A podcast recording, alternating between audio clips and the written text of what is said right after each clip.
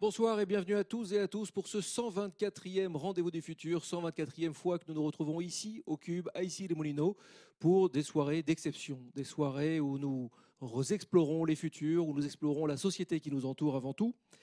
Il est docteur en psychologie cognitive, ses travaux sont connus à travers le monde, il a été journaliste mais aussi intelligence, euh, ingénieur en intelligence artificielle. Il est à la tête de la société Hypermind. Nous allons notamment parler de son livre Super Collectif, la nouvelle puissance de nos intelligences. Et grâce à cette exploration de son livre que nous ferons avec Niels Spanoff, nous ferons un petit voyage autour de l'intelligence artificielle, nous parlerons également quotient émotionnel, nous parlerons de la force des réseaux, de nouvelles facultés assez méconnues, de la force de la diversité. Merci de recevoir ce soir Émile Servan-Schreiber. Bonsoir Émile. Voilà, vous avez le micro. Alors ce soir, Émile, nous allons retrouver également la moulinette d'Amélie. Elle a, vu l'émission euh, que nous avons faite avec Cynthia Fleury en décembre et elle va nous la raconter. Laura Plisson également euh, viendra dans un hors-d'œuvre artistique que je vous recommande. Et Charles-Antoine dialoguera avec Alexandre Segura de Cop Cycle. Et ça, ce sera tout à l'heure. Bien sûr, derrière votre écran ou ici au cube, n'oubliez pas de partager ce que vous voyez euh, sur le hashtag RDVF. Bien sûr, nous parlons de Twitter. Et puis, vous en avez pris l'habitude, vous êtes de plus en plus nombreux cette émission se vit et se revit, bien sûr, sur toutes les plateformes vidéo et aussi sur toutes les plateformes audio, toutes les plateformes de podcast. Alors, continuez de vous abonner, comme disent les jeunes, bien sûr. Émile Savant-Schreiber, j'ai une petite question rituelle. Dans chaque émission, je la pose. Qu'est-ce que vous répondez à un enfant de 9 ans quand il vous demande ce que vous faites dans la vie? Je réponds que je fais quelque chose que je ne pouvais pas imaginer quand j'avais 9 ans. Et que donc tout est possible alors, est-ce que vous pensez que ça va lui, lui, lui convenir, cette réponse? Bah, Ça va forcément euh, exciter un peu son imagination, parce qu'il va se dire qu'est-ce que je peux faire qui n'existe pas encore? Et il y a énormément de choses qui n'existent pas encore et, qu'on va faire. Et donc, vous laissez une petite aura de mystère Oui, tout à fait. Pour cultiver son, euh, cette excitation. Tout à fait. Alors, on, finit toujours par faire quelque chose à laquelle on ne s'attendait pas, mais qui ressemble un peu à comment on s'imaginait à cet âge-là, j'imagine. Donc euh, moi, c'est clair que je fais quelque chose qui correspond à, ce que j'avais comme rêve petit, qui était à la fois de faire des, découvertes et de sauver le monde, euh, très humblement. Euh, et je le fais à ma petite échelle, mais je suis très content de le faire. À l'école, vous étiez plutôt, plutôt quel élève? Celui au premier rang, celui au dernier rang? J'étais plutôt au milieu. J'avais tendance à considérer que j'étais la personne la plus normale du monde et que tous les autres étaient bizarres et que je définissais ce qui était normal. Ça voulait dire aussi moyen en classe, du coup. Euh, et puis je me suis rendu compte au fur et à mesure de la vie que tous mes amis étaient extrêmement anormaux et que probablement ça voulait dire que moi aussi j'étais un petit peu bizarre.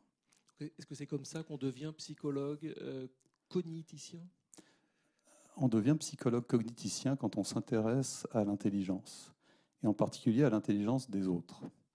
Et j'ai toujours été fasciné par l'intelligence des autres. Ce qui explique aussi pourquoi aujourd'hui l'intelligence collective m'intéresse autant, c'est que ça repose entièrement sur comment bien utiliser l'intelligence des autres.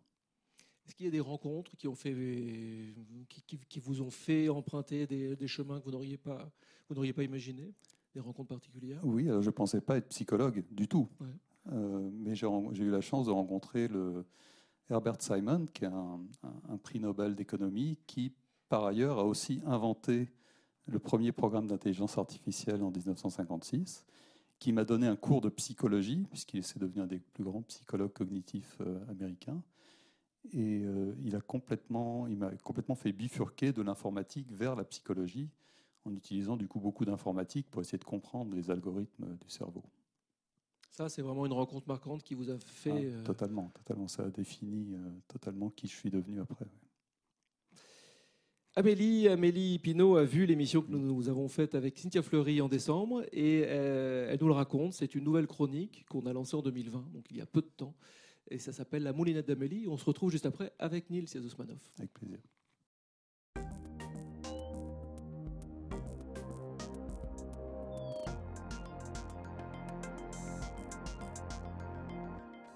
Le 3 décembre dernier, nous avons reçu Cynthia Fleury.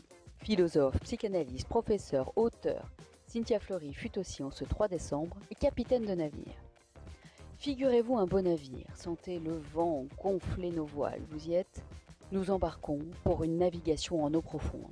il est clair que voilà, nos, géométries, elles, se transforment. il est clair que à la fois nous avons un sentiment de disparition du temps et de l'espace, et en même temps nous avons des nouvelles manières de distendre l'espace et le temps. Il y a les, deux. Hein. il y a des plasticités euh, nouvelles. Oyez, oyez, nous commençâmes poussés par une légère brise en rade d'innovation. Nous découvrîmes atterrer la falsification de l'innovation, soi-disant empreinte de nouveautés, mais finalement conçue sous le sceau de l'obsolescence programmée. Nous vîmes ensuite quelques îlots intimes, la crique des enjeux civilisationnels, l'éternel cap de la valence sexuelle et bien sûr la nature. Euh, je suis un philosophe euh, avec une position humaniste. Donc euh, je défends une exceptionnalité de l'homme du côté de la responsabilité et pas du côté de la toute-puissance délirante, mais qui en dernière instance est du, je dirais, un, est un système euh, pragmatique d'autoconservation, si vous voulez. C'est-à-dire qu'en protégeant la nature, on protège le contrat social.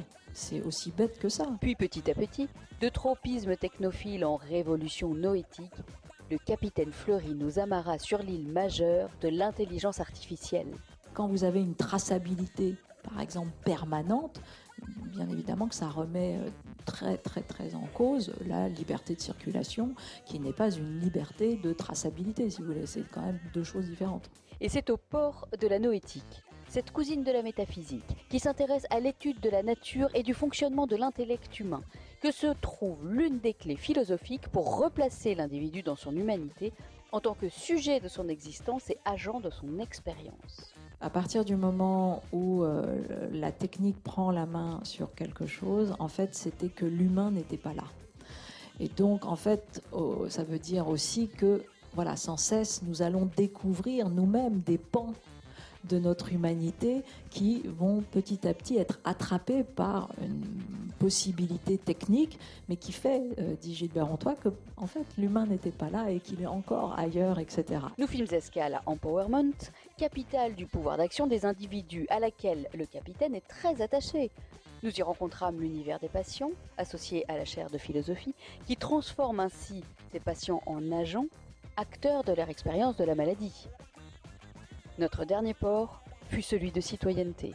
L'accès à la citoyenneté, nous l'avons pensé comme un accès, entre guillemets, euh, possiblement euh, ignorant, possiblement non compétent. Et ce qui est une très bonne chose. Hein. On n'a pas besoin de passer un permis à point pour. Euh, et à 18 ans, on vote, que on soit ou pas capé pour voter. Et, et c'est et c'est important de maintenir ce caractère inaliénable là.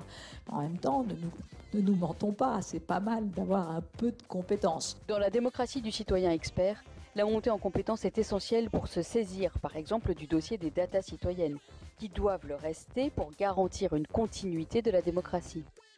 Le capitaine Fleury, tel un phare, voit loin sur la question d'une gouvernance à imaginer nous avons le 21e siècle pour nous décider. Quels sont les types de combinaisons que nous allons inventer demain pour à la fois respecter nos États-nations, en même temps bah, avoir quelque chose d'un tout petit peu plus contraignant et normatif en termes de gouvernance mondiale. Et euh, voilà, et comment on va agencer ensemble ces, légitimités et, ces efficacités-là. Cette émission est à revoir sans modération sur notre site www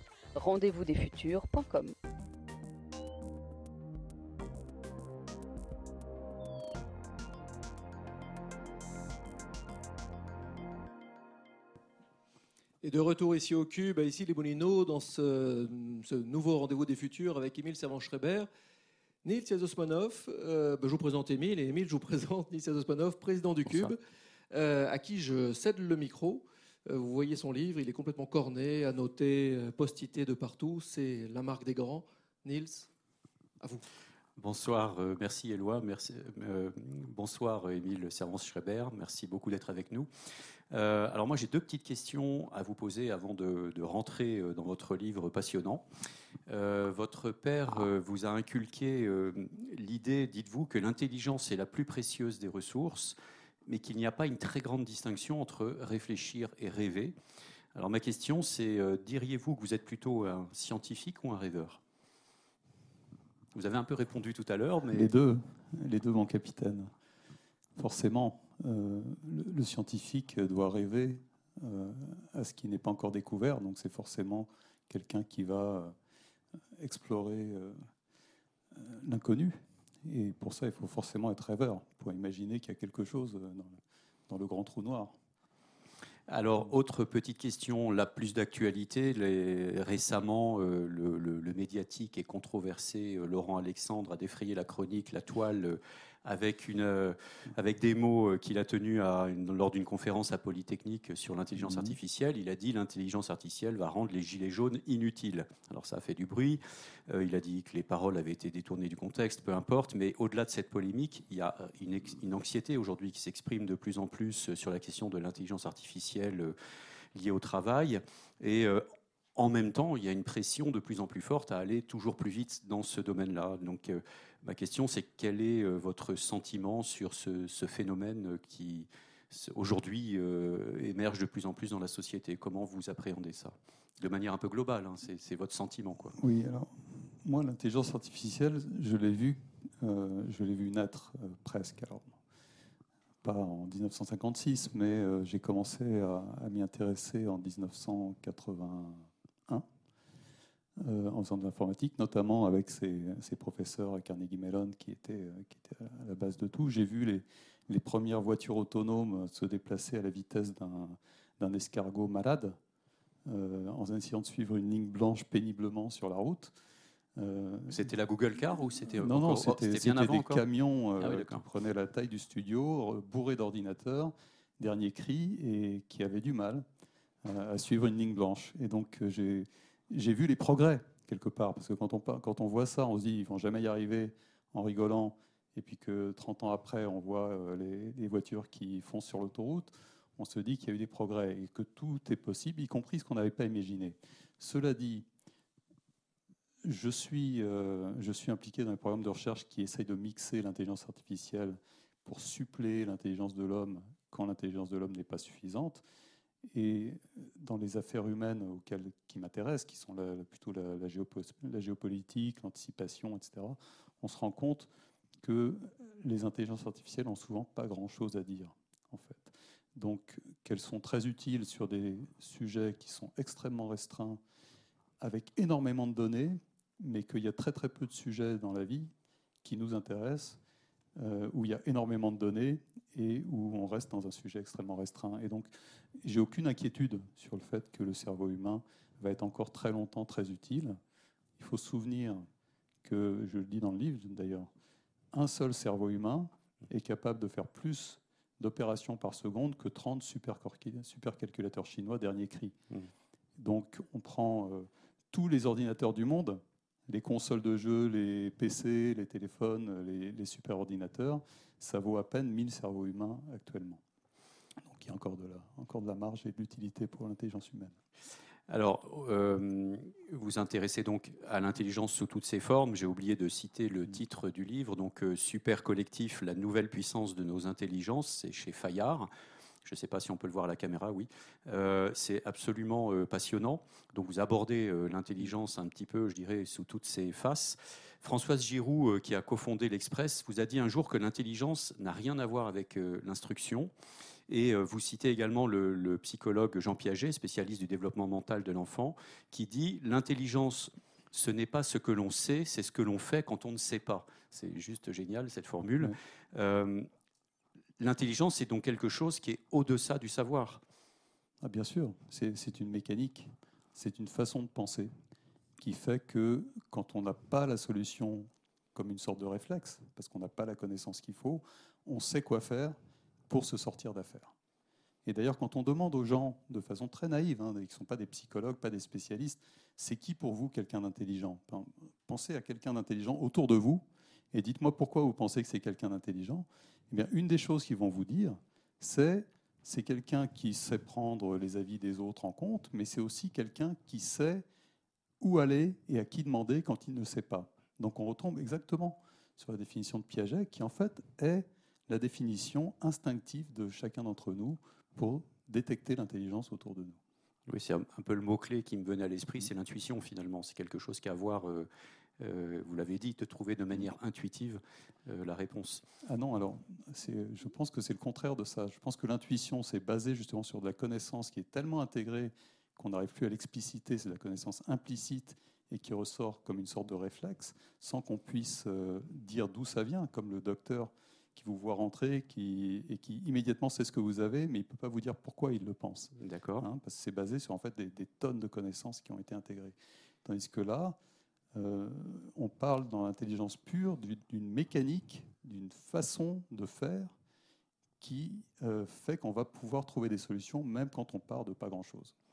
Et alors, est-ce que sur un plan euh, purement biologique, euh, on peut dire que la pensée, euh, c'est quelque chose qui serait une sorte de d'algorithme électro-biochimique, comme dit Yuval Hariri Est-ce qu'on est dans quelque chose comme ça? Qu'est-ce que ça vous évoque, ce type de... Oui, je pense qu'il n'y a rien de magique. Enfin, en même temps, c'est extrêmement mystérieux et magnifique et, et, encore largement inexploré. Mais je ne pense pas que la, la, pensée soit quelque chose de magique qui ne soit pas possible de réduire à de la mécanique.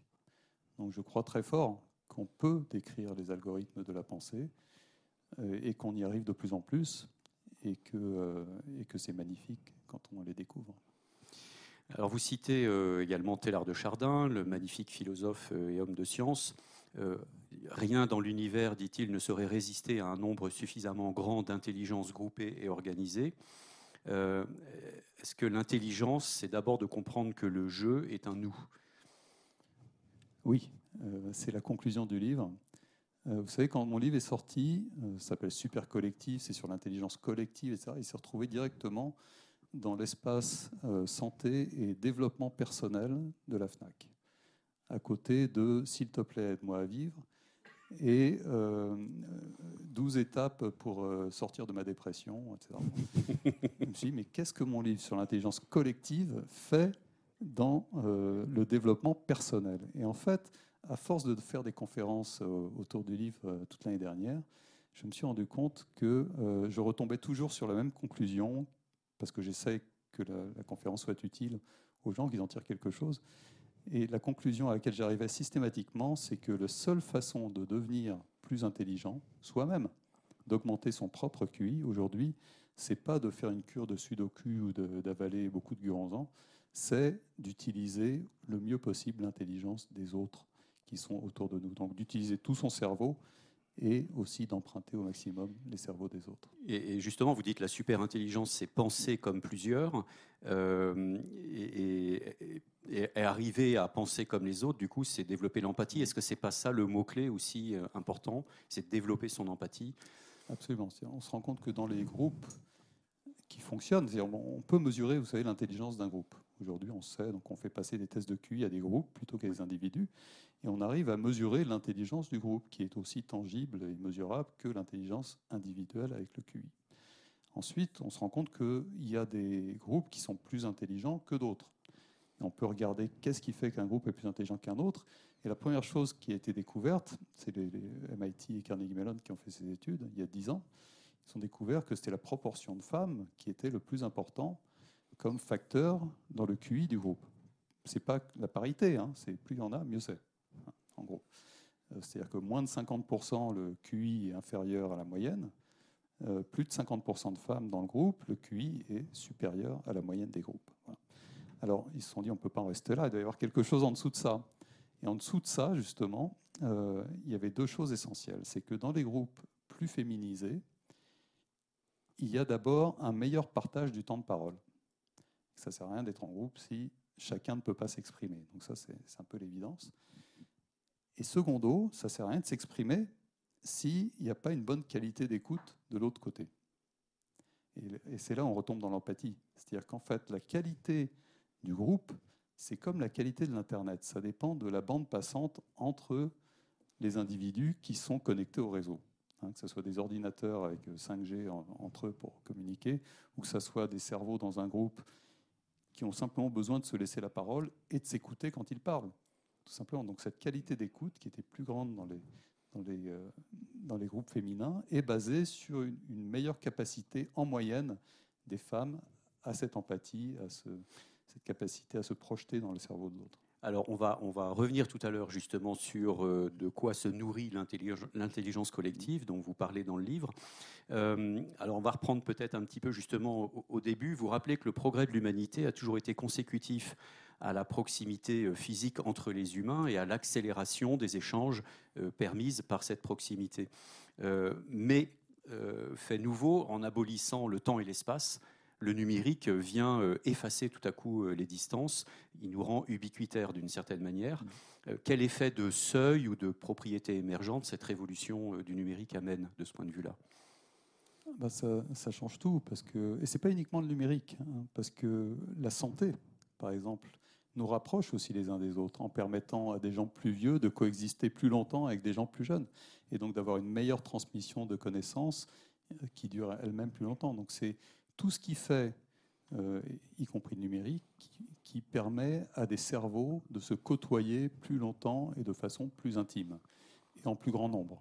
Et donc là, on est clairement en train de passer, à mon avis, euh, une transition de phase. Et d'ailleurs, on le voit depuis les années 2000, c'est-à-dire l'avènement de l'Internet euh, global, on se rend compte que la croissance, qui elle-même était largement accélérée depuis l'ère agricole, ensuite l'ère industrielle, est à nouveau en train de prendre un coup d'accélérateur qui fait qu'aujourd'hui, euh, pendant l'ère industrielle, on, doublait de la richesse mondiale en moyenne tous les 15 ans, hein, jusqu'à mmh. maintenant. Mmh. Et maintenant, on accélère encore plus. On va doubler euh, toutes les semaines bientôt. Ça, va être un truc de dingue. Alors, euh, effectivement, ce n'est pas que le numérique, mais néanmoins, le numérique comme outil est, est, quand même pour beaucoup dans cette révolution. Le prospectiviste américain euh, Stewart Brand dit que beaucoup de gens croient pouvoir changer la nature des personnes, mais ils perdent leur temps. On ne change pas la nature des personnes, je le cite. Hein. En revanche, on peut transformer les outils et les techniques qu'elles utilisent. C'est ainsi qu'on changera le monde. Est-ce que vous êtes d'accord avec cette vision? Qui est assez anthropologique finalement hein, Oui, c'est-à-dire qu'on est quand même basé sur un logiciel qui, qui résulte de l'évolution et qui n'a pas beaucoup bougé depuis 10 000 ans, parce qu'il euh, a été forgé sur des millions des millions d'années. Et, du coup, nous sommes otages de ce logiciel euh, préhistorique. Euh, mais nous sommes aussi extrêmement adaptatifs. Alors, si on nous fournit les outils euh, qu'il faut, on est capable d'accélérer la machine dans le bon sens. Steve Jobs disait l'ordinateur, c'est une bicyclette pour l'esprit. Ça nous permet d'aller plus vite avec le, avec le même cerveau.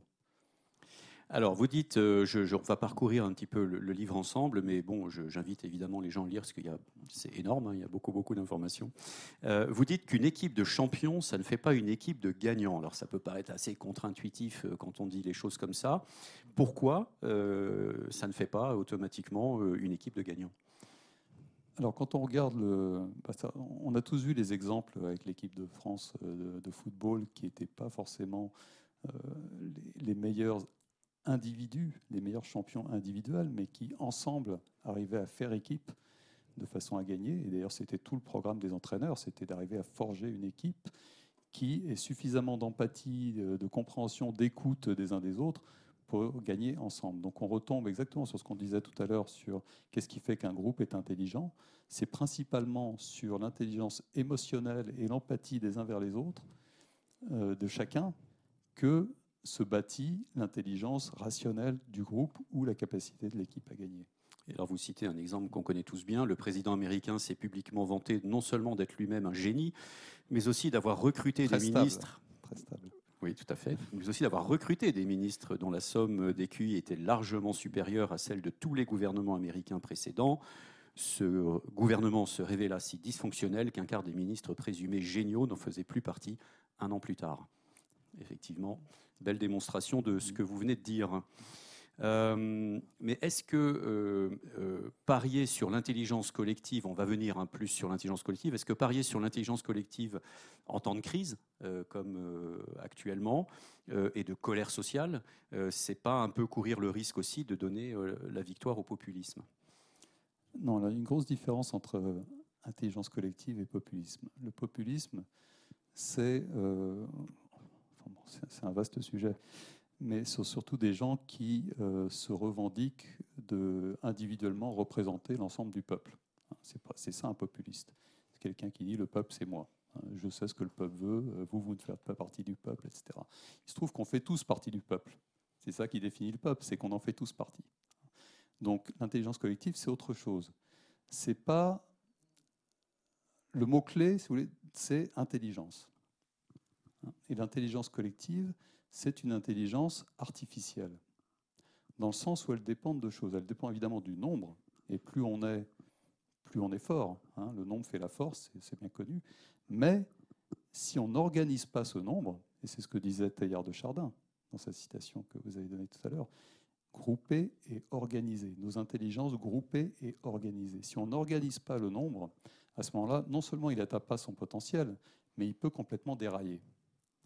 Et donc tout dépend de la qualité de l'algorithme qu'on met en place pour extraire l'intelligence collective de l'ensemble des intelligences individuelles.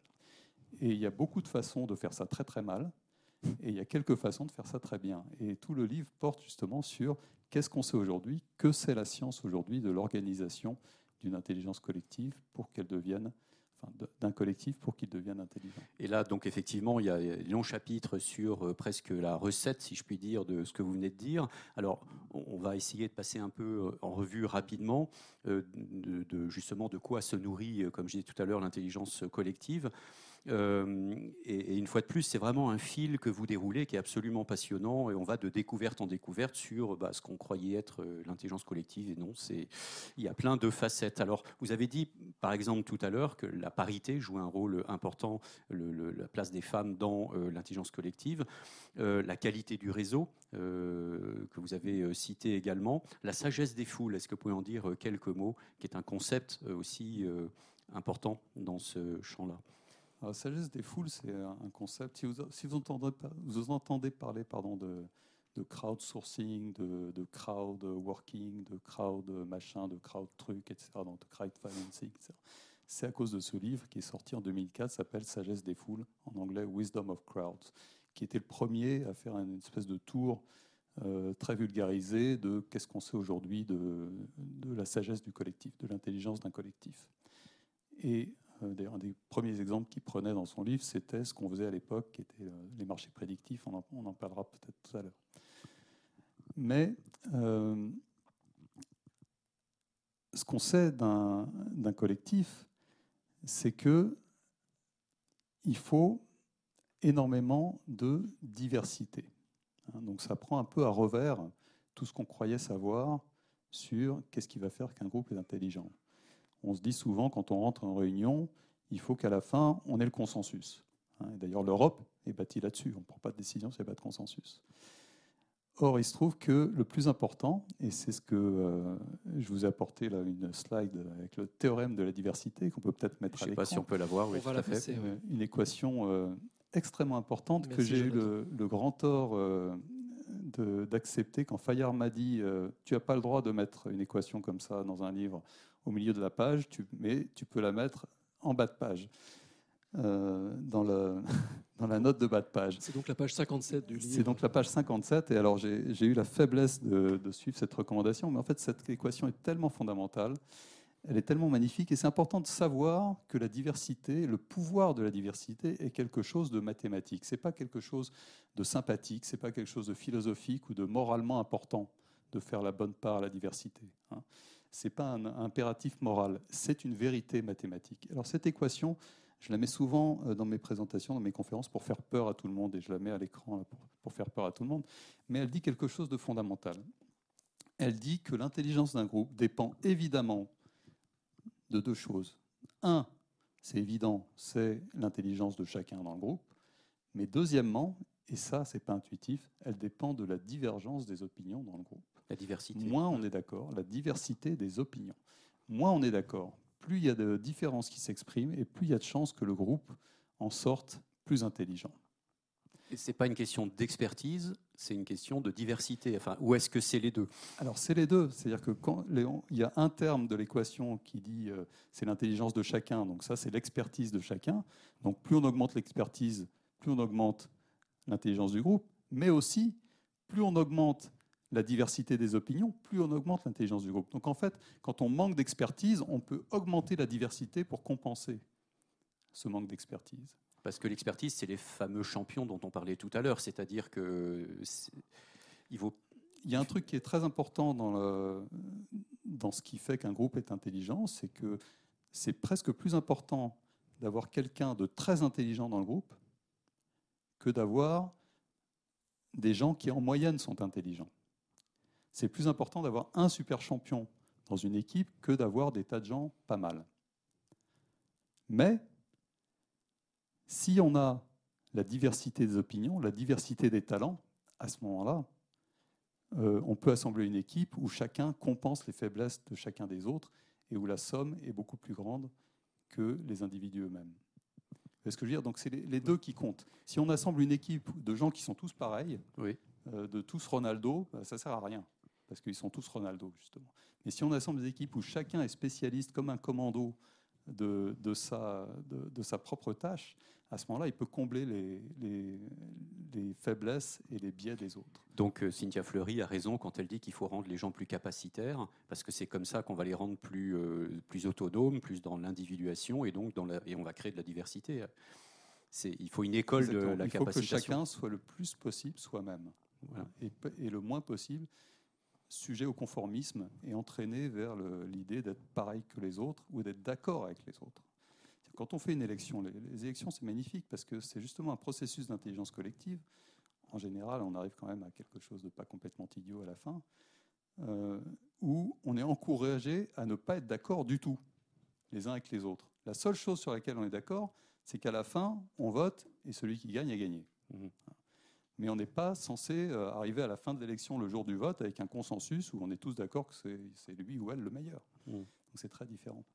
Et d'ailleurs, euh, pour rebondir encore sur euh, Cynthia Fleury, dont on a vu un extrait tout à l'heure, elle, elle, était venue parler également de l'université des patients experts, qui est un, projet absolument formidable. L'idée étant de dire que des gens qui ont une pathologie et qui ont voulu tout savoir sur leur pathologie, et Dieu sait qu'on peut comprendre, du coup certains deviennent plus experts que des médecins eux-mêmes. Il y a même des diplômes aujourd'hui euh, qui sont donnés et que euh, finalement cette université des patients experts permet d'accompagner tout le processus euh, justement de, guérison et, d'accompagner y compris les soignants. Est-ce que cette notion de individu expert et derrière individu, on peut mettre des malades, on peut mettre des citoyens, on peut mettre ce qu'on veut. Est-ce que cette notion-là, c'est quelque chose qui, vous pensez, va monter justement avec cette notion d'intelligence euh, collective? Bien sûr, puisque l'intelligence collective, l'intelligence de tout le monde, dépend de l'intelligence de chacun et de l'individualité de chacun. Le groupe n'est jamais aussi intelligent collectivement que quand chacun est le plus informé et réfléchit de la façon la plus indépendante possible. Et, et l'émulation peut jouer, vous pensez, par le réseau quoi, ça peut alors, le réseau peut être très dangereux. Euh, malheureusement, aujourd'hui, les réseaux qu'on nous offre, euh, notamment Facebook euh, ou, autres, ont plutôt tendance à nous enfermer dans des bulles et nous entraîner vers le conformisme. Ils ne confrontent pas aux opinions qu'on n'a pas envie de voir. Dans les études qu'on a pu faire, on s'est rendu compte que les gens qui étaient les plus performants, c'était ceux qui justement avaient cette appétence pour les avis de ceux qui allaient leur porter la contradiction. Absolument. Euh, alors, on va euh, passer sur un autre sujet qui est également dans le livre. Est-ce que euh, l'intelligence artificielle et le cerveau sont comparables en termes de fonctionnement? Vous allez bien entendu, me dire non, mais aujourd'hui, on voit bien que plein de gens travaillent sur des notions de réseau de neurones. on entend beaucoup parler de, du cerveau modélisé, numérisé.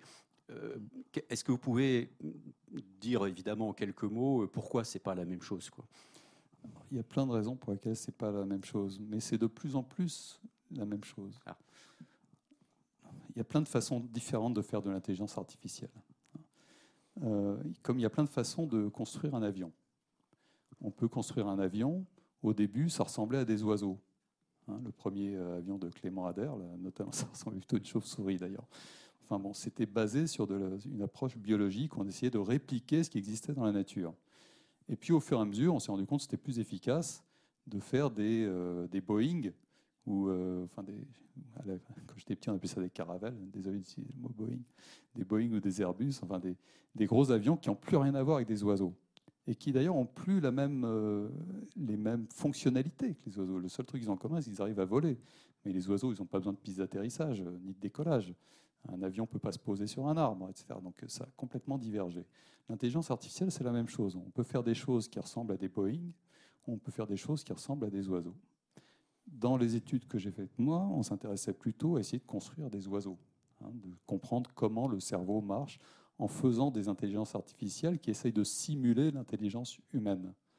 Et puis on peut aussi se dire, bah, on n'a pas besoin de tout ça, on ne va pas s'embarrasser, on a besoin de résoudre un problème spécifique qui est de reconnaître euh, un visage euh, euh, caché de différentes façons à très très grande échelle avec des millions de caméras. Et à ce moment-là, on va utiliser un programme qui n'est pas le, du tout le même que celui qu'on utilise nous dans nos cerveaux. Donc il y a plein de façons de faire différentes. Il y a une chose que toutes les formes d'intelligence les plus performantes ont tout en commun, que ce soit un cerveau, que ce soit un réseau de neurones ultra performant qui gagne au Go, ou que ce soit. Euh, qu'est-ce qu'il y a d'autre comme forme d'intelligence euh, Naturelle, artificielle Qu'est-ce qu'on pourrait imaginer d'autre? Émotionnelle, éventuellement ouais. Bien, toutes ces formes d'intelligence. Ah bah, collective, bien sûr. Toutes, les, toutes ces formes d'intelligence ont une chose en commun, c'est qu'elles reposent toutes sur les principes de l'intelligence collective. Le cerveau, c'est 100 milliards, ou enfin 80 à 100 milliards de neurones pas tellement intelligents qui, en réseau, les uns avec les autres, en sachant collaborer, en étant correctement organisés les uns par rapport aux autres, arrivent à faire de l'intelligence. Un réseau de neurones tout seul ne résout en général rien. Quand le problème est suffisamment complexe, la façon dont on y arrive, c'est en faisant des ensembles de réseaux de neurones qui chacun trouve des solutions différentes au même problème complexe, hein, c'est-à-dire trouve à regarder le même problème d'une façon différente. Ensuite, on combine ça et ça fait une intelligence artificielle collective. D'accord. Alors justement, on va passer en revue rapidement ces, paliers d'intelligence de, artificielle que vous racontez dans le livre. Euh, ça démarre avec Deep Blue euh, euh, contre Kasparov. Alors, c'est un truc mais absolument incroyable parce que tout le monde disait ça, jamais on pourra battre un champion d'échecs avec une intelligence artificielle. Et là, il se passe deux trucs totalement contradictoires. Un, on y arrive, il y a une victoire, mais c'est une impasse. Pourquoi? C'est une impasse parce que c'était de la force brute. Et, et la force brute, ça ne sert qu'à résoudre des problèmes extrêmement restreints, avec des règles très précises, dans des cadres très bien définis. Et dès qu'on va dans le monde réel, euh, on n'est plus sur un échiquier, on est sur quelque chose de flou, de mal défini, où il y a la moitié ou, plus que la moitié, 90% des datas qui manquent. Enfin, donc, on n'a pas ce qu'il faut pour simplement lancer une machine. C'est comme si vous lanciez une Formule 1 dans Paris. Formule 1 dans Paris qui va aussi vite que sur un circuit, ça ne marche pas. La Formule 1 elle est faite pour tourner autour du circuit et Deep Blue était fait pour euh, tourner autour d'un échiquier la puissance ne fait pas l'intelligence, quoi. En gros, non, euh, ça suffit pas. Ça suffit à résoudre un problème très facilement, mais on peut plus l'utiliser pour résoudre autre chose. C'est très trop spécifique. Alors là, Oura Watson euh, d'IBM euh, arrive et gagne au jeu de Géopardy en 2011. Alors pourquoi c'est un nouveau palier incroyable qui arrive? Bah, D'abord, il gagne, il est en direct à la télé, hein, comme nous, et, et, donc cet ordinateur, cette intelligence artificielle, gagne en direct à la télé devant les deux plus grands champions de Géopardy euh, du monde, de l'histoire du jeu. Euh, mais non seulement il les bat, mais il les bat à plat de couture, quoi, en répondant à des questions de culture générale. Hmm. Donc ça fait appel à des bases de données euh, géantes, ça fait appel à une compréhension du langage une extrêmement sophistiquée, parce qu'en plus dans le, dans le, jeu c'est compliqué. C'est pas, il suffit pas de donner une réponse à une question, il suffit de trouver, il faut trouver la question qui, euh, euh, qui correspond à la réponse qu'on vous a donnée. donc c'est un truc complètement alambiqué qui fait que euh, c'est un problème d'intelligence artificielle énorme. Et la façon dont ils ont réussi à le résoudre, c'est justement en faisant pas un algorithme qui arrive à, à résoudre le problème, c'est en faisant des centaines d'algorithmes qui chacun essaye de résoudre le problème et qui ensuite prennent un vote pour essayer de trouver la bonne réponse ensemble. C'est ce qu'on appelle les algorithmes euh, antagonistes, c'est ça ou enfin non compétitifs C'est des ensembles euh, d'algorithmes qui chacun dans son coin analyse le problème et avec un angle particulier, avec une compétence particulière, une spécialisation si vous voulez, et qui arrive euh, et qui a une réponse imparfaite. Mais quand chacun a une réponse imparfaite, mais a une partie de la bonne réponse, À ce moment-là, les parties de les bonnes réponses s'emboîtent comme des pièces d'un puzzle et les erreurs de chacun s'annulent les unes les autres.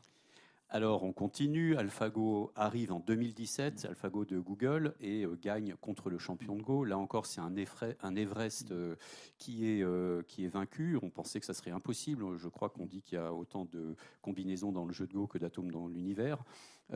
pourquoi ça a été possible cette fois-ci? Qu'est-ce qui a été le, nouveau palier ben, On a découvert des, des, algorithmes de réseaux de neurones qui arrivaient à être extrêmement efficaces.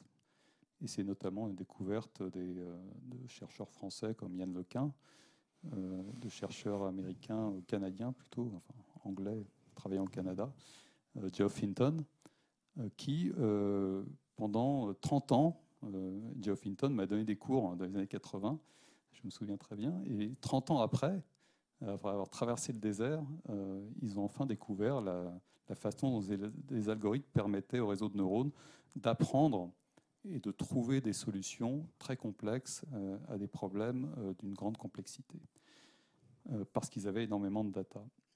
Alors c'est un palier formidable parce que AlphaGo 0, comme son nom l'indique, oui.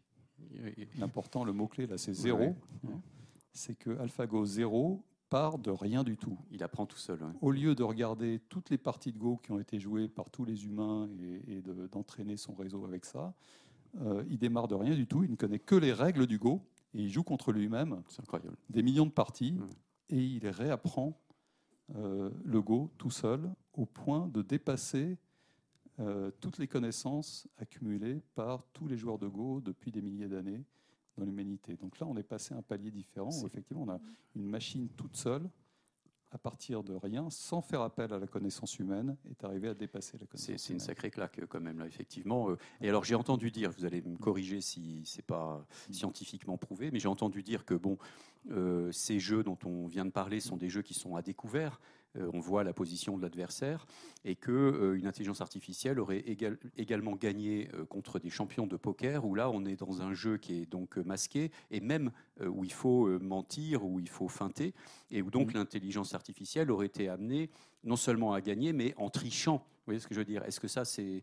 Vous avez entendu parler de ça Pas en trichant, mais en, découvrant les patterns qui permettent de voir si quelqu'un va bluffer ou pas, ou si quelqu'un est en train de bluffer. Il arrive à découvrir un peu des, comportements humains euh, difficiles à détecter euh, par nous-mêmes, hein, surtout quand les gens mettent des lunettes noires, mais que les machines arrivent à, percevoir dans des signaux très faibles que nous, on n'arrive pas à voir. Alors le coup d'après, c'est quoi? Vous allez peut-être me dire, bah, c'est les marchés prédictifs, enfin c'est toutes ces euh, avancées sur lesquelles vous travaillez. Est-ce que vous pouvez en dire quelques mots? Alors les marchés prédictifs, c'est passionnant parce que, comme vous dirait Yann Lequin, qui a donc inventé les algorithmes euh, de deep learning, etc., euh, qui a les mains dans le cambouis de l'intelligence toute la journée, il va vous dire que l'essence même de l'intelligence, c'est d'abord de faire de la prévision. Et de fait, quand on doit être intelligent, on doit prendre des bonnes décisions. Et pour faire une bonne décision, on est obligé de faire une prévision des effets de nos décisions, parce que sinon, on ne peut pas prendre la bonne. Et, et, cette prévision doit être bonne. Et donc, ce qui est intéressant là, c'est que on se rend compte que dans la plupart des affaires humaines, la meilleure façon de faire des prévisions, c'est de faire appel à des collectifs, et pas n'importe comment, en les faisant parier les uns contre les autres. C'est en prenant des multitudes de gens qui chacun ont une connaissance imparfaite du sujet, mais qui en pariant les uns contre les autres sont capables de faire des prévisions euh, qui sont les meilleures du monde sur le sujet. C'est-à-dire qu'ils sont meilleurs que les experts individuels, qui sont meilleurs que euh, les big data euh, et les algorithmes, qui sont meilleurs que l'intelligence artificielle, etc. Qui sont meilleurs que les professionnels même euh, qui sont en charge de, faire ça. Donc on a fait beaucoup d'études dans les dix dernières années avec les agences de renseignement américaines qui se passionnent pour ce qu'on appelle dorénavant la sagesse des foules, qui est cette capacité des grands collectifs à ensemble faire des prévisions qui s'avère juste. Alors, on a regardé depuis, euh, depuis une dizaine d'années des dizaines de milliers de personnes à qui on a posé des, centaines et des centaines de questions sur qu'est-ce qui va se passer à droite, à gauche autour du monde, hein, toutes les questions que la CIA pourrait se poser sur qu'est-ce qui va arriver à droite et à gauche dans le monde. On s'est rendu compte que non seulement des collectifs d'amateurs qui lisent le, journal, journal hein, des gens comme vous et moi, qui ne sont pas payés pour ça, qui ont une connaissance générale, chacun a une connaissance individuelle partielle, mais tous ensemble, et surtout quand ils sont en train de parier, parce que le pari excite les zones du raisonnement dans le cerveau, euh, quand ils sont en train de parier, sont capables de faire aussi bien que des analystes professionnels des agences de renseignement. Non seulement ça, mais que à l'intérieur de ces multitudes de parieurs, il y en a évidemment qui sont un peu meilleurs que d'autres. Et ceux-là, on arrive très bien à les identifier, il y en a environ 2%, c'est ce qu'on disait tout à l'heure. Ceux-là, ils sont très très bons en prévision, non pas parce qu'ils en savent plus que les autres, mais parce qu'ils ont une façon de penser différente, très spéciale. Et cette façon de penser très spéciale, elle repose essentiellement sur ce qu'on appelle l'ouverture d'esprit active. Alors, qui n'est pas ouvert d'esprit sur ce, plateau, dans l'audience Tout le monde est ouvert d'esprit. Mais le mot-clé, c'est actif. C'est-à-dire ce sont des gens qui vont activement chercher la contradiction parce qu'ils savent intimement, intuitivement, qu'ils ne savent pas tout. Hein, donc c'est les contraires des experts qui croient tout savoir. Ce sont des gens qui ont une grande humilité, qui adorent se faire porter la contradiction, qui adorent trouver des gens qui vont leur dire qu'ils ont tout faux, ce que la plupart d'entre nous euh, ne supportent pas, ou ne trouvent pas agréable. Et ce sont ces gens-là, cette ouverture d'esprit active, qui vont le mieux employer l'intelligence des autres pour combler leurs lacunes et du coup être capables de faire les prévisions les plus informées. Et ceux-là, quand on les met ensemble dans des, petits groupes, on se rend compte qu'ils font non seulement aussi bien que les analyses professionnelles de l'ECIA, mais ils font 30% mieux. Donc, c'est cette, vraiment, réellement cette façon de penser qui fait qu'on est capable d'être les meilleurs prévisionnistes, à la fois collectivement en utilisant l'intelligence de tous et individuellement en utilisant l'intelligence de ceux qu'on a autour. Et, juste. Euh, une toute dernière question. Oui, oui. Euh, pour aller finalement un peu au bout de, ça, là, on est un peu dans du, une forme de, la prévision, l'anticipation, c'est une forme de GPS mm. humain. Est-ce qu'on on arrivera un jour à domestiquer le hasard ou où est-ce que ça s'arrête? Où est, où est, la ligne infranchissable ou peut-être il y aura un effet de seuil à un moment donné si tout le monde se met à faire du super collectif. Euh, vous voyez ce que je veux dire quoi, Alors c'est passionnant parce que quand on regarde euh, justement, la question qu'on a, c'est est-ce que les prévisions du collectif sont fiables? Comment est-ce qu'on sait qu'elles sont fiables, etc. On se rend compte que le collectif est capable de nous donner des probabilités. Est-ce que quelque chose va se passer ou non? Il ne va jamais vous dire oui ou non. Il va vous dire il y a une probabilité de 10%, 30%, 50%, 90%, etc il y a une grande différence. Hein. Quelque chose 90, qui a 90% de chance de se passer a aussi 10% de chance de ne pas se passer. Hein. Quelque chose qui a 20% de chance de, se passer seulement a quand même une chance sur 5 d'arriver. Hein. Donc une fois sur 5, euh, ça doit arriver.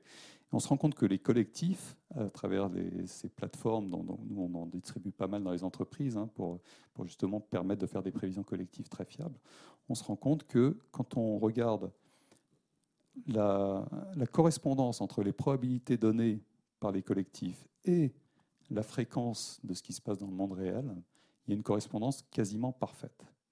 C'est-à-dire qu'on prend tous les événements prévus, disons à 20% de chances d'arriver, il y en a 20% qui se réalisent. On prend tous les événements prévus à 80%, il y en a 80% qui se réalisent. Donc il y a une correspondance parfaite, il y a une, qualité, une, euh, une capacité euh, incroyable du collectif à discerner le champ de probabilité du futur. Vous voyez ce que je veux dire? Donc ça veut dire une chose, c'est-à-dire que le futur est effectivement probabiliste. Hein. Les choses peuvent arriver ou ne pas arriver. C'est comme de la mécanique quantique, mais à, grande échelle, si vous voulez. Et le collectif est capable de voir ce champ de probabilité. On est capable de, véritablement le déterminer.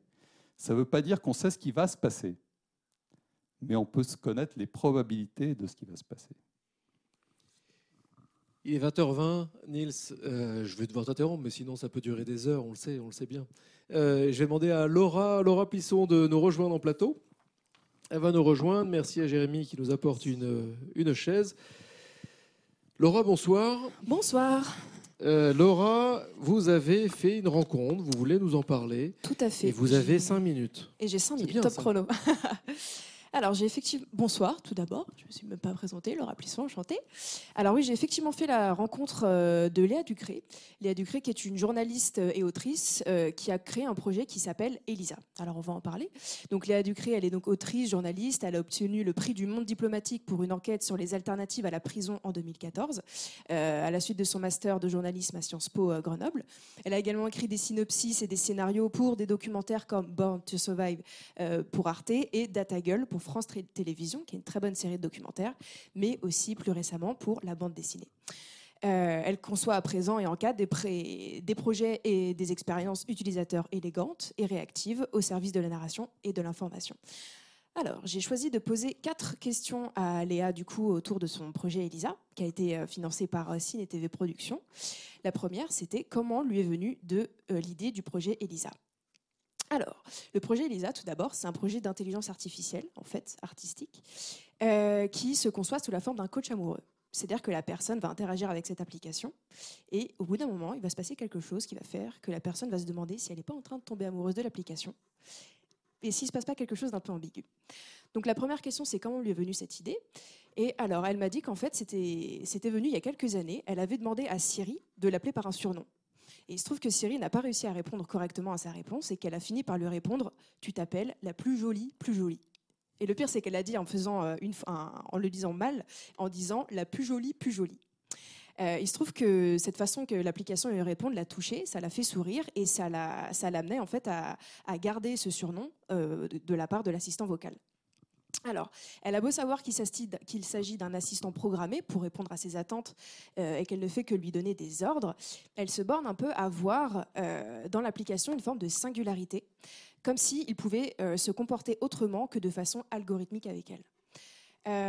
Ce sont ses attentes à l'égard de cette voix qui lui ont fait comprendre que les projections que suscite l'intelligence artificielle sont parfois plus puissantes que les fonctionnalités réelles de la dite intelligence.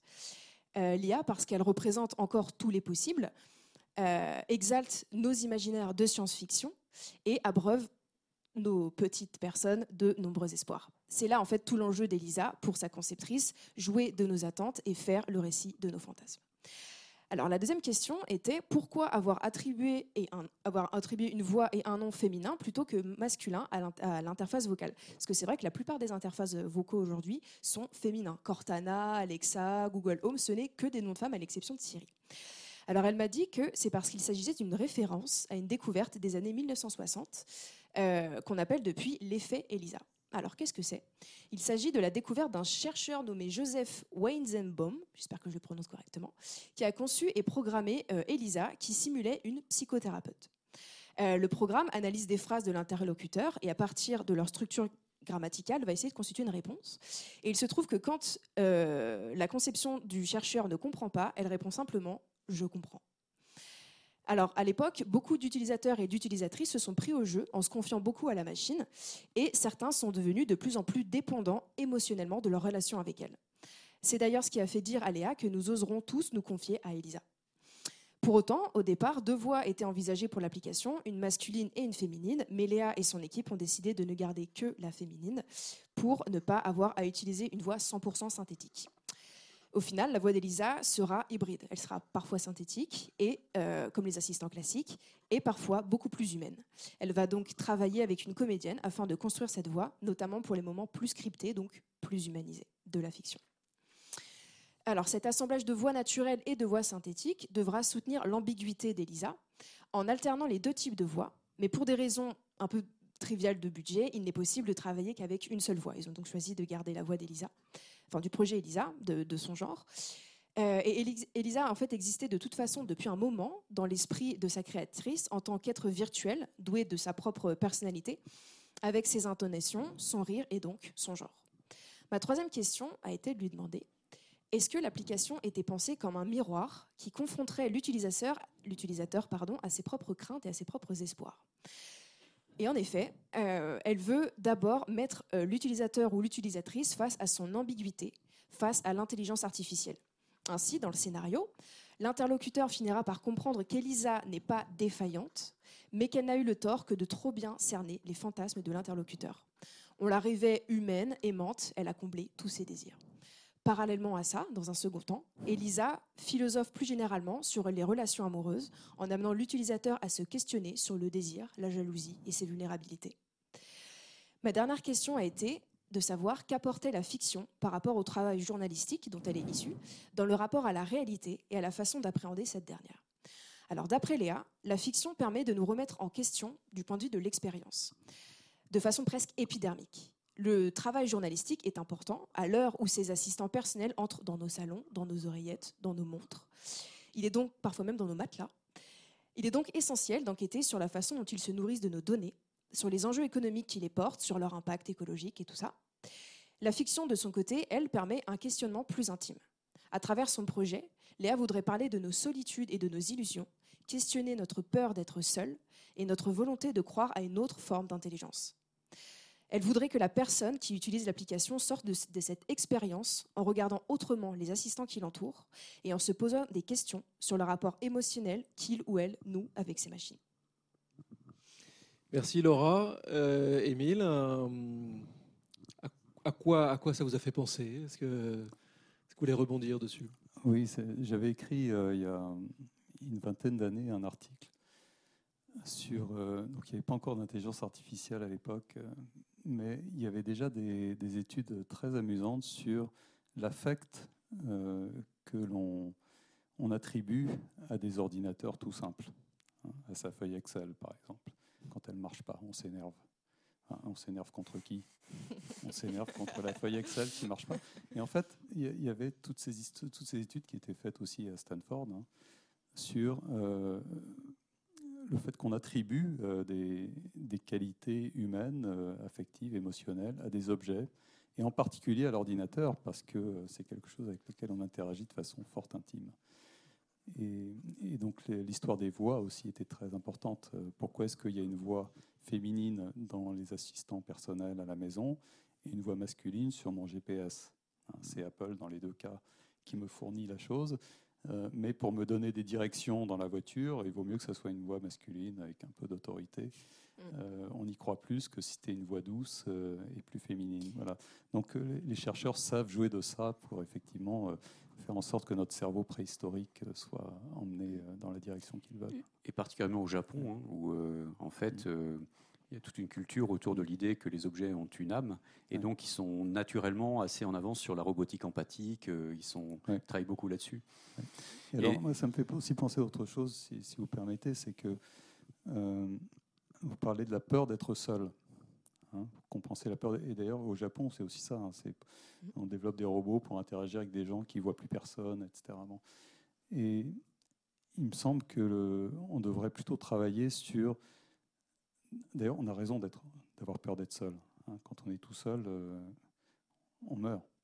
Euh, on est les descendants euh, par l'évolution de ceux qui ne voulaient pas être seuls. Parce que tout seul dans la savane, on ne dure pas cinq minutes, même quand on est super intelligent peut pas être super intelligent tout seul et on est fait pour être ensemble.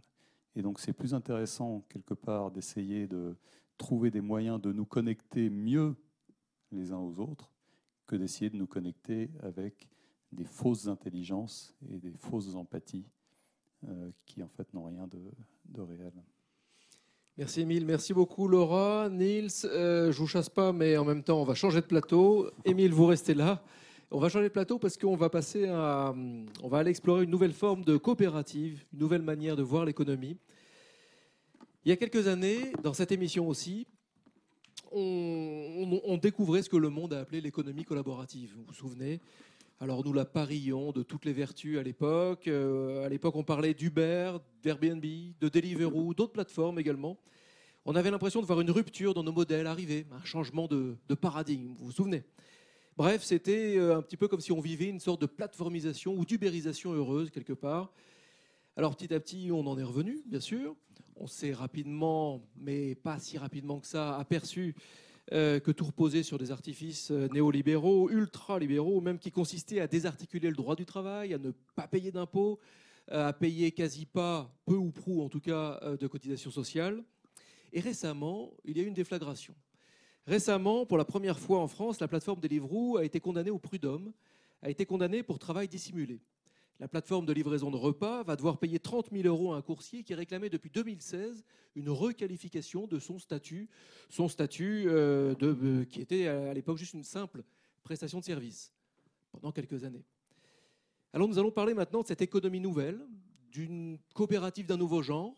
Et nous sommes très heureux de retrouver notre ami Charles-Antoine Bertonneau ce soir avec nous. Bonsoir Charlie. Bonsoir Éloi. Et euh, Charlie, vous recevez Alexandre Segura, qui a cofondé CopCycle. Bonsoir Alexandre. Bonsoir. Émile, vous allez être le témoin, l'observateur, mais vous ne devrez surtout pas vous empêcher de, dialoguer et on poursuivra un petit peu ensemble ce, dialogue autour d'une nouvelle manière de voir ce type de travail. Euh, et puis, je pense qu'on va réfléchir très rapidement, mais réfléchir sur des nouvelles formes de contrats. Charlie. Alors, euh, je vais, euh, Alexandre Segura, vous présenter en quelques mots. Alors, vous êtes développeur euh, web depuis un certain nombre d'années. en 2016, vous avez participé activement au, au mouvement contre la loi travail dite El Khomri et à Nuit debout. Et là, vous avez eu euh, euh, sans doute un sorte de, choc ou de prise de, conscience et le souhait euh, d'avoir une activité qui fasse plus de sens pour vous. Vous intéressez aux plateformes numériques et sur les nouveaux modes de, travail. et vous avez cofondé donc CopCycle. Alors, est-ce qu'on prononce bien CopCycle ou CopCycle? Ça dépend, vous pouvez le prononcer comme vous voulez. Comme on veut. Alors, ben, on va dire ah, cop. C'est juste ne pas prononcer coupe, cycle, c'est cop de coopérative. Eh bien oui, parce que coopérative, donc cop, cycle ou cop cycle, c'est à la fois un logiciel de commande et de gestion de tournée de livraison, et à la fois aussi, c'est une fédération de coopératives de livraison à vélo. Alors, est-ce qu'on peut faire un petit euh, flashback, donc forcément en arrière, puisque c'est un flashback euh, Comment vous est venue euh, cette idée? Bah, donc, comme vous avez très bien dit, ça prend sa source en 2016 pendant le mouvement contre le travail. Bah, effectivement, alors je, il y a une petite connexion avec ce qu'on disait précédemment, parce que pendant le mouvement contre le travail, donc Nuit debout, il y a peut-être eu quand même pas mal de cerveaux qui se sont retrouvés tous ensemble la place de la République et dans d'autres euh, endroits en France. Et euh, je sais pas, oui, effectivement, moi, j'ai toujours eu un, euh, sentiment de malaise vis-à-vis de la, manière dont le monde tourne, mais sans avoir jamais eu envie de, m'engager. Vraiment, Nuit debout, ça m'a donné envie de, voilà, de m'engager pour quelque chose, pour essayer de, de changer quelque chose. Et bah, à mon petit niveau, comme je suis, quand on me demande moi ce que je fais dans la vie, je dis je fais des sites internet. en sachant faire des sites internet, essayer de, de, faire quelque chose qui change. Et donc du coup, effectivement, euh, voilà, mais sans trop savoir euh, quoi faire euh, à mon petit niveau.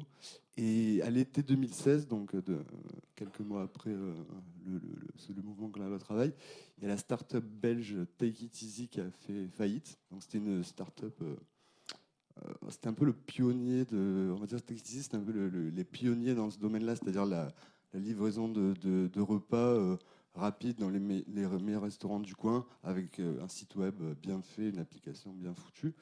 Et, voilà, et pas mal de livreurs et livreuses dans toute l'Europe et de, restaurants partenaires. Et donc à l'été 2016, ils ont brutalement fermé leurs portes, en gros sans prévenir personne à l'avance. Euh, parce que en fait, leur, euh, donc comme un peu toutes les startups, ils avaient euh, fait des levées de fonds auprès du, capital risque et bah, ils n'ont plus de, plus pu lever de fonds comme ils étaient vraiment toujours dans un modèle économique qui gagnait pas d'argent. En gros, ils étaient tout le temps dans le rouge. Quand leurs leur investisseurs, ils ont arrêté d'injecter de l'argent dans la startup, bah, elle a fermé tout immédiatement.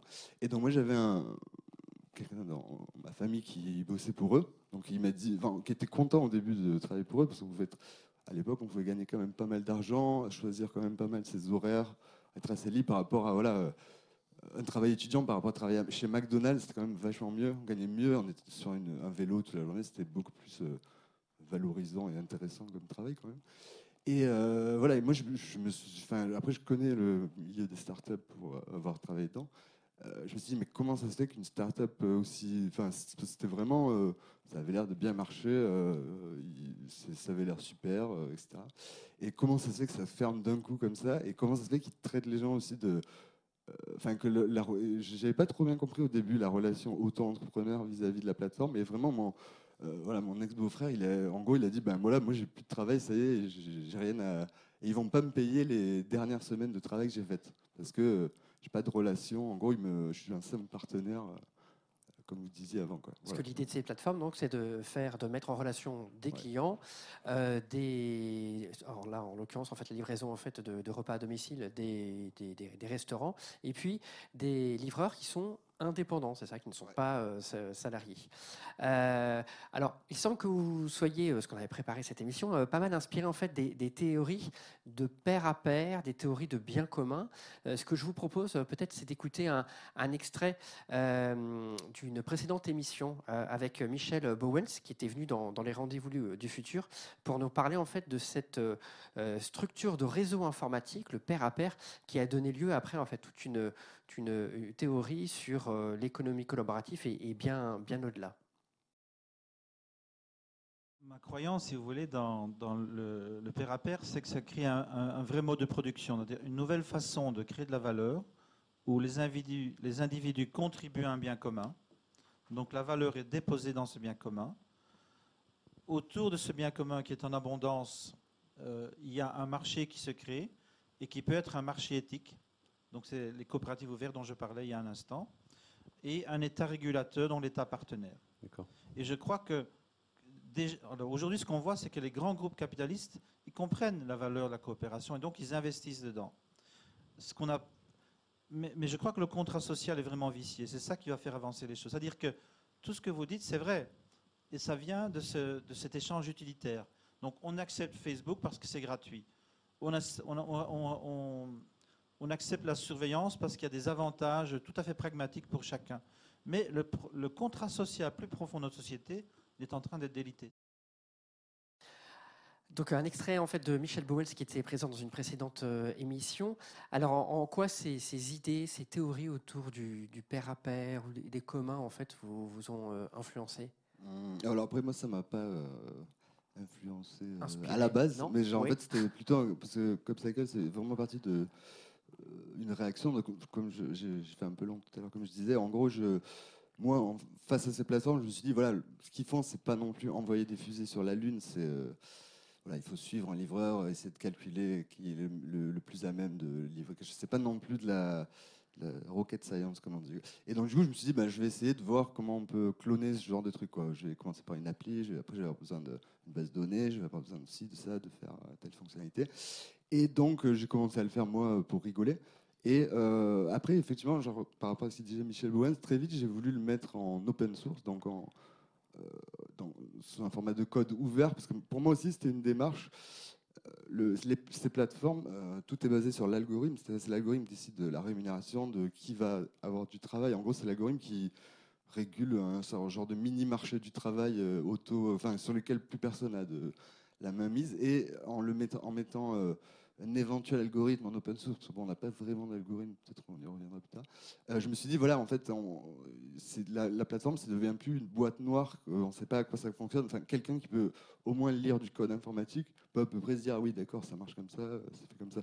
Donc, il y avait, et, par rapport à ce qu'il dit Michel Bouen, je pense, moi, justement, le logiciel open source, c'est vraiment un des meilleurs exemples de, production pair à pair, justement. Voilà, c'est-à-dire qu'il y a des gens euh, aux quatre coins de la planète qui contribuent dans leur cuisine en pyjama à des logiciels utilisés par après des grandes entreprises et qui sont les, vraiment des, euh, les briques essentielles de tout l'Internet, de tout, ce qu'on utilise tous les jours, c'est fait par des, quelque part peut-être des bénévoles euh, aux quatre coins du monde. Alors, donc, euh, euh, ce logiciel, cette, euh, appli, on peut la trouver d'ailleurs sur nos, smartphones, en fait. Elle est utilisée aujourd'hui dans plusieurs villes en France et en Europe.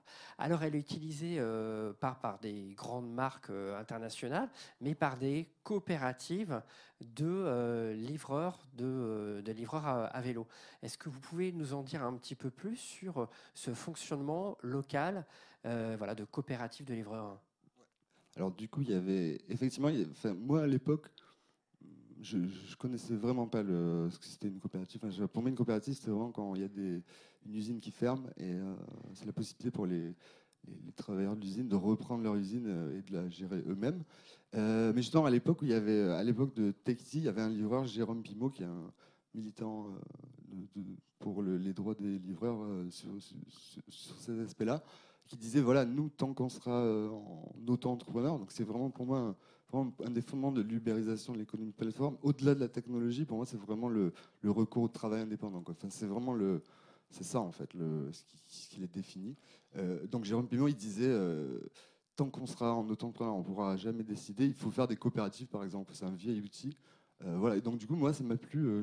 en gros, j'ai mis dans la licence, j'ai open source.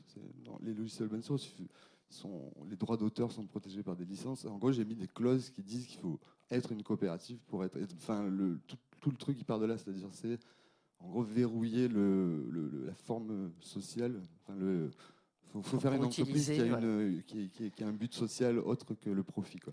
Et donc, du coup, effectivement, nous, on s'est dit que euh, une activité de livraison, au final, c'est quelque chose qui concerne une ville. Quoi. C'est pas, euh, enfin, c'est le, client, le restaurateur, le livreur, ils sont tous dans la même, dans la même ville. Donc, en fait, il n'y a pas besoin de avoir une grande multinationale américaine qui, en gros, c'est nous on fait plutôt du bas vers le haut que du haut vers le bas. En gros, c'est s'il y a des gens dans quelque part qui veulent créer leur propre activité, euh, s'organiser eux-mêmes, créer leur propre coopérative, ou vraiment là ils sont tous patrons. Contrairement à ce que Deliveroo vend, dit vous serez votre propre patron, mais en fait, après, vous êtes euh, quelque part l'esclave de, l'algorithme. Et eh ben, nous, en fait, on vous fournit la technologie pour que vous puissiez créer votre propre euh, entreprise locale et elles sont toutes connectées ensemble euh, ben, en travers d'un réseau. Alors, elles sont organisées en coopérative. Et alors, vous-même, au sein de, de Cop, CopCycle, comment vous travaillez en groupe ou est-ce que c'est question bête, est-ce que c'est pyramidal ou alors au contraire euh, c'est plutôt horizontal et puis il y a des échanges sur euh, des questions en fait de, bonnes pratiques, des questions juridiques, des questions de développement. Est-ce qu'en deux mots, est-ce que vous pouvez me dire en fait comment euh, comment vous êtes organisé? Ben, c'est quand même vachement auto-organisé quoi. Enfin, après on a, appris au fur et à mesure. enfin, on a avancé au fur et à mesure. Mais il y a quand même des euh, je pense qu'il y a quand même des choses qui, sont venues justement du mouvement des places. Ben, justement, en fait, c'est marrant parce qu'on a, eu euh, ce dont vous parliez au début sur le nombre de femmes et le fait de. Euh, ben, on, a eu, on a la chance d'avoir quelques femmes, pas assez dans notre groupe. Et justement, ben, sur la, distribution de la parole, sur pas couper la parole, les, hommes ont tendance à beaucoup couper la parole. on se rend compte quand on nous le dit. quand quelqu'un vous dit non, tu, viens de me couper la parole, on, s'en rend compte. Et justement, euh, euh, ben on, a essayé de construire ce genre-là entre, en gros entre le projet militant et euh, avec des techniques un peu militantes, on va dire, de, tour de parole, etc. Mais aussi quand même pas mal de trucs qui viennent de l'entrepreneuriat. Après, c'est un mix de tout. En fait, on fait au fur et à mesure. On est un peu tous, évidemment, tous connectés avec tous les moyens de communication possibles.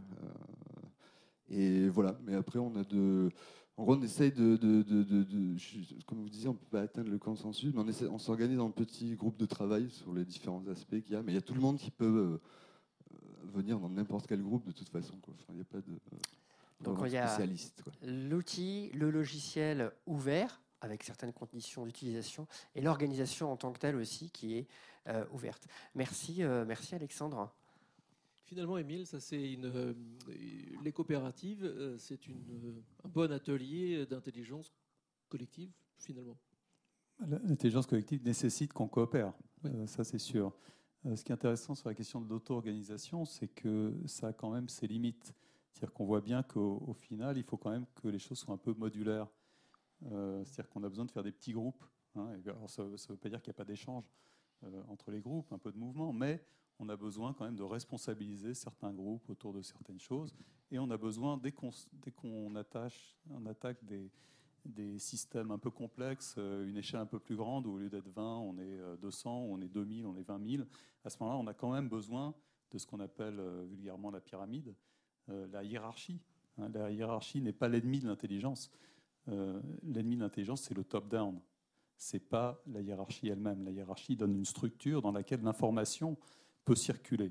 Et le problème qu'on avait jusqu'à présent, c'est qu'il y avait très peu d'informations qui circulaient du bas vers le haut. Hein, vous parlez beaucoup justement de cette approche où, ça commence par le bas et on s'organise euh, euh, à une échelle un peu plus petite et ensuite on peut organiser des villes ensemble peut-être et puis ensuite on peut organiser des, euh, des, nations ensemble, etc. Et, faire corps. Mais la hiérarchie n'est pas l'ennemi. Le consensus est l'ennemi. Et Nuit debout, c'était également une, une période, un temps fort. Alors à vivre, j'imagine que ça devait être ça. C'était, on refaisait un exercice d'intelligence collective euh, chaque nuit Et est-ce qu'on le remettait à zéro euh, chaque jour et on le refaisait après? Comment ça se passait pour, euh, bah après, pour se structurer surtout? Bah, bah Après, il y en a qui pourront dire que Nuit debout a échoué à faire ce qu'il voulait faire, c'est-à-dire empêcher le, la loi de passer. Quoi. Mais bon, j'ai l'impression maintenant les lois, elles, passent quoi qu'il en soit, donc autant vivre les temps tels qu'ils sont. Mais après, ça a permis de je pense, du debout, enfin moi c'est comme ça que j'ai vu, ça a permis de déjà plein de gens de se rencontrer. Mm. Genre, et alors après, une fois qu'on s'est trouvé, il faut s'organiser et après on voit ce qu'on fait. Quoi. Donc euh, effectivement, euh, peut-être on en a encore l'étape de s'organiser, je sais pas, mais enfin en tout cas on avance. Quoi, voilà. Je pense qu'avec Nuit debout, comme avec les Gilets jaunes, on, voit les limites de l'auto-organisation. C'est-à-dire que le grand intérêt au final de ces exercices qui n'ont pas véritablement abouti à quoi que ce soit parce qu'ils ont été empêchés par euh, leur rejet justement de toute organisation. Il y avait des gilets jaunes qui se revendiquaient en disant notre force, c'est de refuser de s'organiser. Et eh bien en fait, non, quand on refuse de s'organiser, on arrive à être fort, mais on n'arrive pas à être véritablement intelligent pour passer au deuxième niveau et avoir un grand impact politique, qui était le but quand même des Gilets jaunes et de Nuit debout.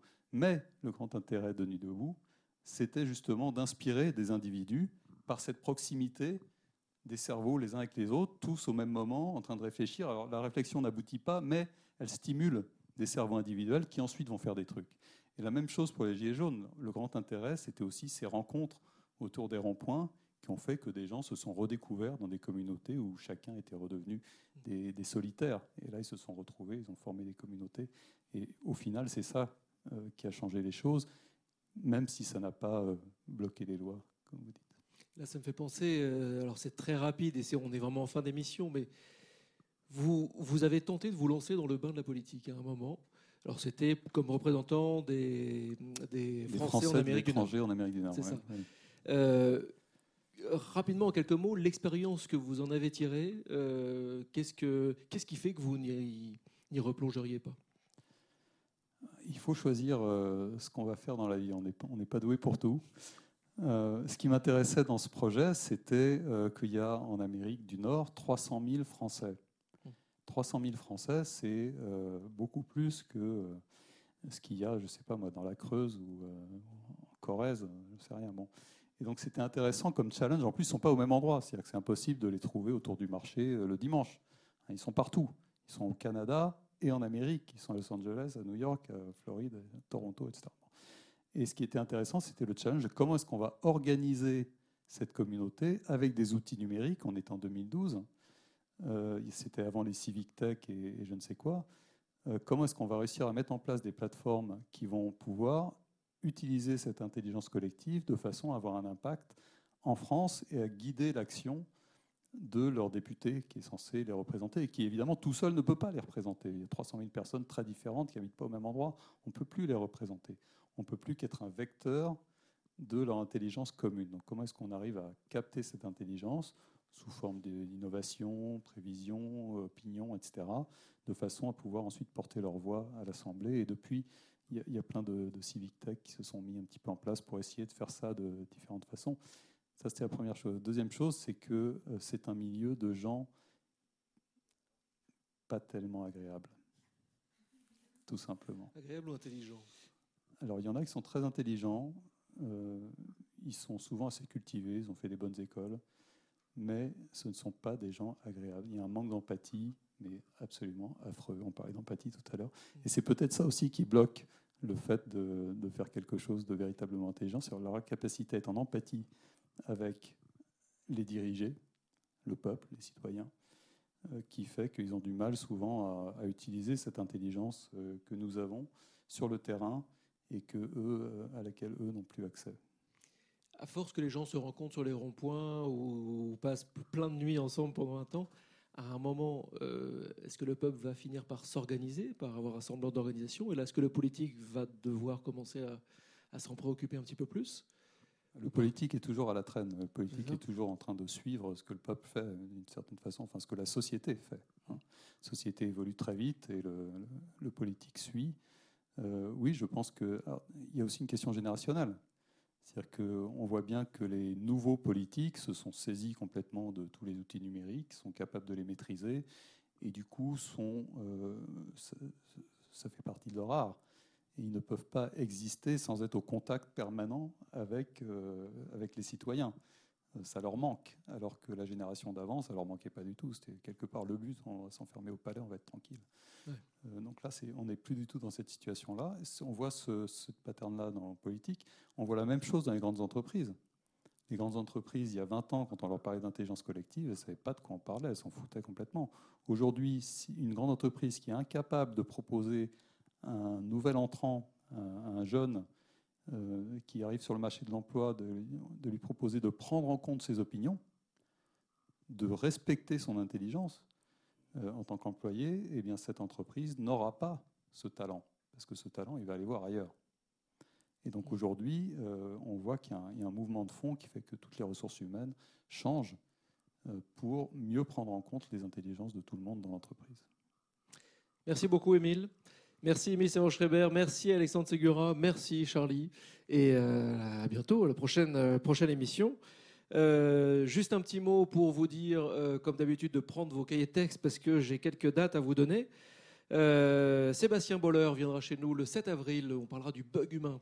Bruno Patino sera avec nous le 5 mai, et puis après, alors je ne vais pas être très précis dans les dates, mais nous aurons l'anthropologue Marilène Patou-Matisse, le docteur en neurosciences Albert Moukébé ou encore le philosophe théologien Marc-Louis Guizy. Le programme sera très riche dans les mois à venir, donc je ne vous conseille que de nous suivre sur les réseaux. Abonnez-vous, rabonnez-vous, propagez la bonne nouvelle et à tout de suite sur les réseaux. Merci beaucoup.